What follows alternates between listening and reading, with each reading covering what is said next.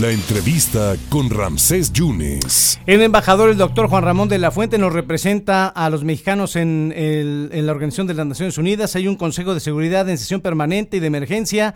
Eh, embajador, muchas gracias por su deferencia para el público veracruzano. Eh, se estará votando una resolución que ha puesto en la mesa los Estados Unidos. Hay una condena enérgica contra la invasión de los rusos, un respaldo a los ucranianos. Lo que a mí me preocupa, doctor, es que los rusos pueden vetar esta resolución porque tienen voto y veto. ¿Cómo le va, doctor? Gracias.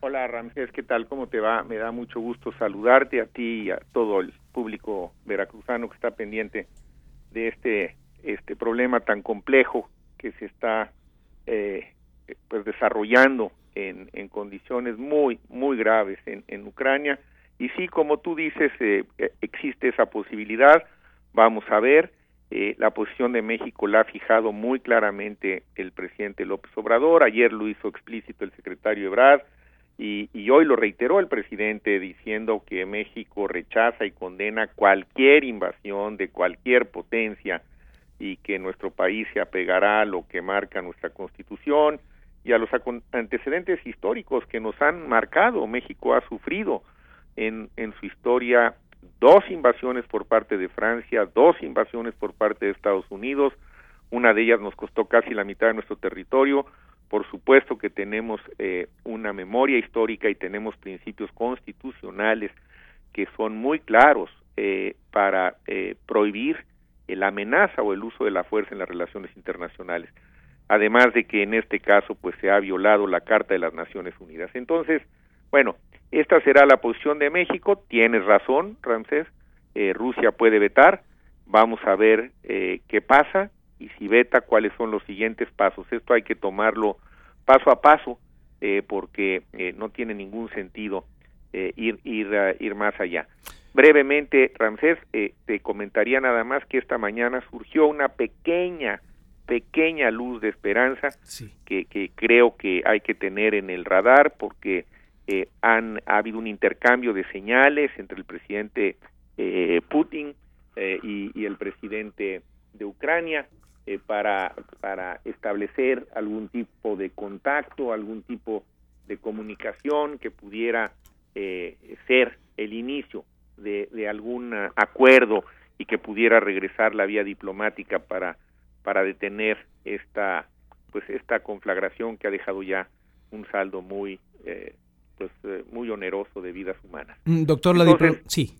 Estamos en esta dinámica. Eh, la diplomacia no se puede dar nunca por descartada, no se debe dar por descartada.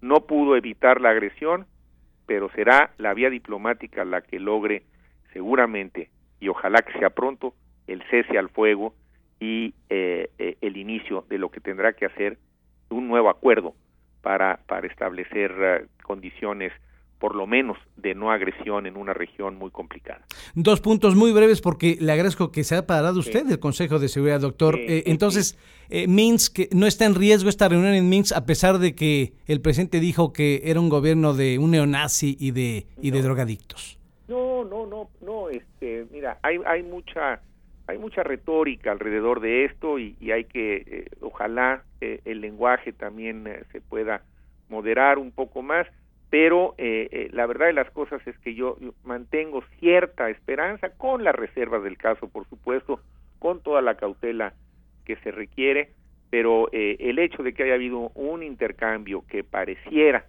que ha eh, abierto esta pequeña posibilidad, pues nos da también eh, un, un contexto eh, distinto para los próximos Perfecto. días. De todas formas, Rancés, sí. las cosas van a seguir cambiando yo te diría yo, no por hora, sino por minuto, sí. y hay que estar muy atento. ¿Cuándo sería la votación? Te mando un saludo en unas horas, un poco más tarde. Te mando un saludo a ti y a todo tu auditorio. Doctor, gracias, gracias por la oportunidad. Bueno, que tengan una buena tarde en la medida de lo posible en estas circunstancias. Muchas gracias, doctor. Saludos al auditorio, hasta luego. Gracias, gracias por la generosidad, porque se levantó de la sesión de seguridad el doctor Juan Ramón de la Fuente, insisto, haciéndole una deferencia a usted, al público del 97.7 del 101.1, la diplomacia por encima de todo, es lo que está diciendo, y se habla de que pudiera darse esa reunión en Minsk, en Bielorrusia, entre autoridades rusas y las ucranianas. El doctor Juan Ramón de la Fuente, representante en México ante las Naciones Unidas.